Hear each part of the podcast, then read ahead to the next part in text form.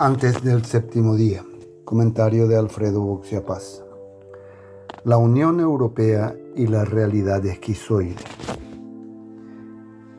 Suena extraño que uno de los países con la peor calidad educativa del mundo, calificado último entre los latinoamericanos en la prueba PISA de matemáticas,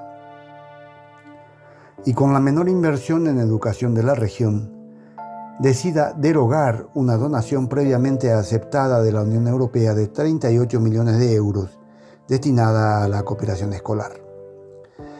Más rara aún luce la decisión cuando se comprueba que hubo cooperaciones económicas similares durante el gobierno de Horacio Cartes en los años 2009, 2014 y 2015, antes de la ley actualmente cuestionada, y que esa ayuda siempre fue considerada muy útil.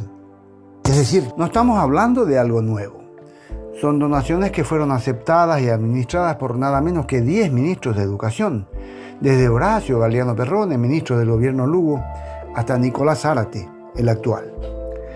En general, con pequeñas variaciones, los proyectos estaban destinados a paliar las falencias presupuestarias del Ministerio de Educación y financiar programas educativos.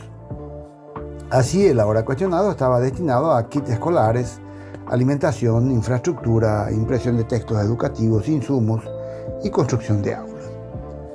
Lo que resulta esquizoide es que el argumento para tan drástica decisión sea que la donación de la Unión Europea esté condicionada a la aceptación del satanizado Plan Nacional de Transformación Educativa.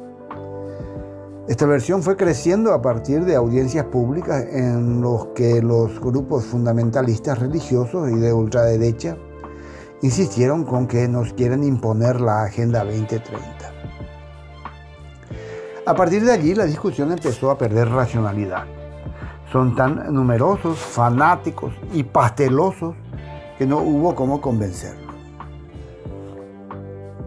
que Horacio Carte fue el que suscribió la Agenda 2030, no les importó.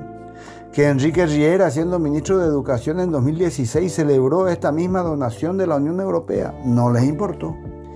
Que la transformación educativa es financiada por el Fondo para la Excelencia de la Educación y la Investigación, FEI, y no por la Unión Europea, no les importó. A fuerza de repetición, de medias verdades y de amenazas, fue instalándose la idea simple pero efectiva de que una oscura conspiración externa instrumentada por organizaciones no gubernamentales y periodistas que cobran en dólares intenta introducir la ideología de género en los programas educativos para pervertir a nuestros niños, etc. Nuestro sustrato social de conservadurismo e ignorancia es tan grande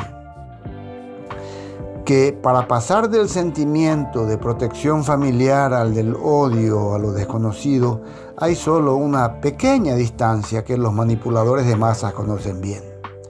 El cartismo se ha montado y apropiado para de una preocupación que por lo visto eh, angustia a muchas familias. Aquí estamos los paraguayos, rechazando una donación de la Unión Europea porque UAU será usada para introducir subrepticiamente la perversión en las escuelas, en vez de hablar de corrupción dos semanas antes de las internas coloradas. Que la gente sea tan fácilmente manipulable es una lástima. Pero lo que no tiene perdón es que los políticos bien informados sostengan motivos infumables a sabiendas que esta jugarreta oportunista afectará a los niños más carenciados. Todos saben que la propuesta es maquiavélica, que dejará sin almuerzo escolar a centenares de instituciones.